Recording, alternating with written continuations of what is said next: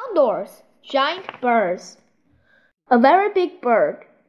Condors are huge birds. One wing can be almost as long as a bicycle. Condor homes. These big birds like wide open spaces. They need lots of room to land. Condors fly high to look for food. They can fly for a long time. Condors live in high places. They dry their wings in sun after bathing.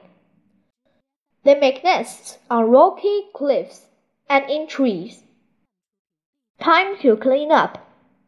Condors can eat all kinds of dead animals. They may eat a small rabbit or a big whale. Condors can eat dead animals without getting sick. From the neck up. Some condors have white feathers around their neck. Others are all black. Condors do not have feathers on their head. Condors' heads can change colors. The color shows how the condors are feeling. Condors grow up. Mother condors lay one egg every two years. Both parents take care of the egg. The baby condor comes out of the egg after two months. Six months later, it starts to fly.